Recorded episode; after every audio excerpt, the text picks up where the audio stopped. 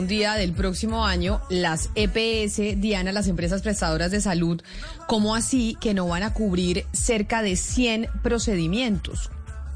Pues Camila, con eso nos sorprendió el Ministerio de Salud porque a partir del primero de enero publican una lista de, como usted dice, cerca de 100 procedimientos y tecnologías que no van a ser cubiertos por la CPS y que tendrán que salir del bolsillo de los colombianos. Pero para que nos explique un poco más sobre el tema, Camila, y nos diga cuáles y por qué está en la línea hoy en Mañanas eh, Blue María Andrea Godoy, la viceministra de Salud. Viceministra, buenos días, gracias por acompañarnos. Buenos días, Camila. Un saludo especial para ustedes, la mesa de trabajo y la audiencia de Blue Radio. Viceministra, ¿por qué se toma la decisión y cuáles son esos procedimientos que ya tendremos que costear de nuestro bolsillo? Bueno, Camila, amparados en lo que establece la ley estatutaria, ustedes saben que con la ley estatutaria en Colombia existe un plan de beneficios que cubre el sistema general de seguridad social en salud inclusivo, es decir, están incluidos todos aquellos servicios que necesita la población colombiana para poder cuidar de su salud, prevenir la enfermedad, tener todo el tratamiento en el momento en que se presenta la enfermedad y la rehabilitación de la misma.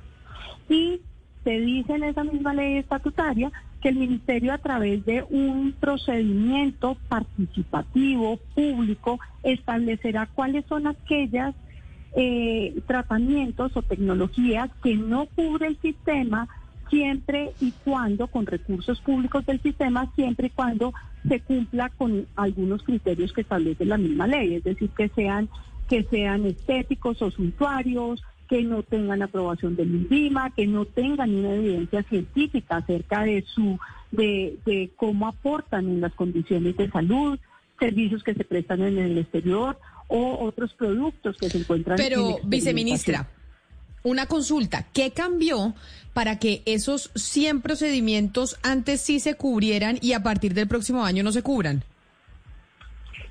Lo, más que que cambió, lo que pasa es que se surtió todo el proceso participativo, como le explico, que se tenía que realizar durante este año, en el año 2020, fue muy difícil realizar este procedimiento debido a la pandemia. Este año se realizaron sesiones de trabajo presenciales, nueve sesiones a, largo a lo largo del país. Se estableció una encuesta adicionalmente virtual donde participan sociedades científicas, eh, profesionales de la salud, usuarios del sistema, pacientes con tratamientos de alguna de estas que están utilizando alguna de estas eh, tecnologías.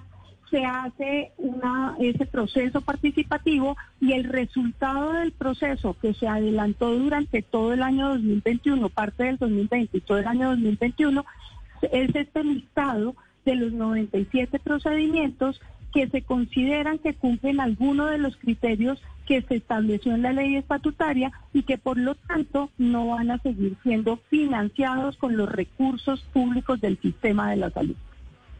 Eh, ministra, yo estoy leyendo aquí la lista de los eh, procedimientos, no entiendo muy bien, por ejemplo, dice trastornos del nervio óptico no clasificados en otra parte, no sé qué significará otra parte, pero también me queda la pregunta de qué tan común son estos procedimientos, qué tan, qué tanto acuden los colombianos. ¿Tiene usted alguna idea de cada cuánto o, cuántos colombianos han accedido a este tipo de procedimientos? mira, muchas veces no, no son muy comunes. Hay unos, hay unos de estos procedimientos que se han presentado en unos años y en otros no, porque esto se hace pues todo un barrido histórico en el tiempo de cómo es la prescripción. Y esa es otra de las condiciones que se tiene eh, en cuenta, esas características de que son tratamientos que no está utilizando la mayoría de la población, que no está respondiendo a las necesidades en salud que tiene la mayoría de la población. Entonces, no son muy comunes y por eso si usted mira el número, son 97 eh, de todo lo que se tiene cubierto dentro del país a nivel de procedimientos y de medicamentos. Viceministra, pero mire, hay unos procedimientos que no están, que no están incluidos, que fueron excluidos eh, de acuerdo con la nueva ley, eh, que tienen que ver, que se llaman procedimientos estéticos.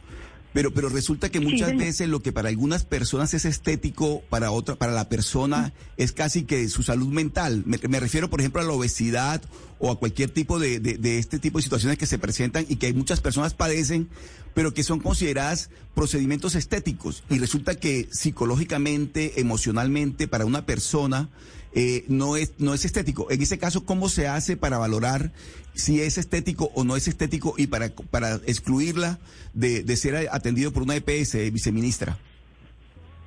De acuerdo. Ahí, aquí hay que tener en cuenta que prima la autonomía médica y el criterio del médico tratante. Y es el médico tratante quien tiene que definir cuándo se considera estético ese procedimiento y cuándo no. Eh, debe determinar esa, esa, esa condición como tal quien lo está tratando porque él es el que conoce cuál es eh, la situación que vive el paciente, cómo está afectando en su salud física o mental este tipo de, de situación y con ello determinar si el procedimiento se requiere para recuperar la capacidad funcional de la persona, para recuperar su salud, tanto física como mental. Y es un tema, por eso no es una, se hace la exclusión, pero siempre se, se aclara y se determina que el médico en su criterio y en su autonomía, si encuentran justificable la necesidad de poder reconocer esto, eh, estos, este tipo de tratamientos, el sistema lo continuaría pagando. Pero mire, mire, mi viceministra, yo tengo acá el listado y, por ejemplo, yo encuentro el rejuvenecimiento vaginal, el engrosamiento del pene, la rinoplastia el tema de las bolsas en los alrededor de los ojos, ¿esto lo cubría antes el plan obligatorio de salud o, o eso cómo va a funcionar ahora? Porque no no estoy entendiendo. Yo yo yo tenía entendido que eso ya no lo cubría, que eso nunca nunca lo cubrió el plan obligatorio de salud. No, como, con la ley estatutaria se cambia el criterio del plan de beneficios y se dice que es inclusivo, es decir, está incluido todo excepto aquello que se le haya hecho el procedimiento de participación ciudadana y se determine en un acto administrativo del ministerio que está excluido. Por eso, al cambiar ese criterio y determinar que estaba incluido todos los tratamientos y procedimientos autorizados en el país, es necesario adelantar estos procedimientos y decir cuáles quedan excluidos. Pero viceministra, ahora decía mi compañero Gonzalo Lázari que no es colombiano, pero que oye todo el tiempo hablar de la tutela.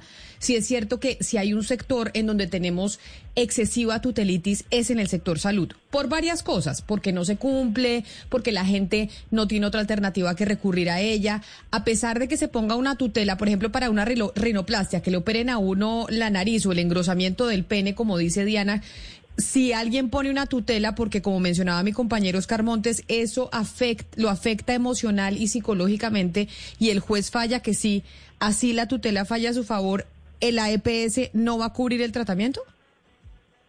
En ese caso, cuando hay un fallo de tutela que los ciudadanos tienen todo el derecho de acudir y de presentar esa reclamación por tutela o por cualquier vía judicial. Cuando hay un fallo de este tipo, la EPS no cubre con los recursos corrientes que está recibiendo ese tipo de tratamiento, lo cubre directamente el Estado vía la figura del recobro. Entonces, en esa medida, por eso, si se tiene que cubrir, son casos excepcionales, donde pues hay un criterio del juez que muy seguramente está apoyado también en el criterio médico y en todas las consideraciones que tienen y ya ahí estamos ante otra situación que es el cumplimiento de un fallo como tal que se debe hacer y el Estado lo cubre. En cumplimiento pues es la viceministra, la viceministra de Salud María Andrea Godoy hablándonos de esos cerca de 100 procedimientos que a partir del próximo año las EPS no van a cubrir porque pues ya surtieron este eh, esta depuración que nos explicó la viceministra Godoy. Viceministra, mil gracias por atendernos. Feliz año para usted. A ustedes muchas gracias y lo mismo. Un feliz año.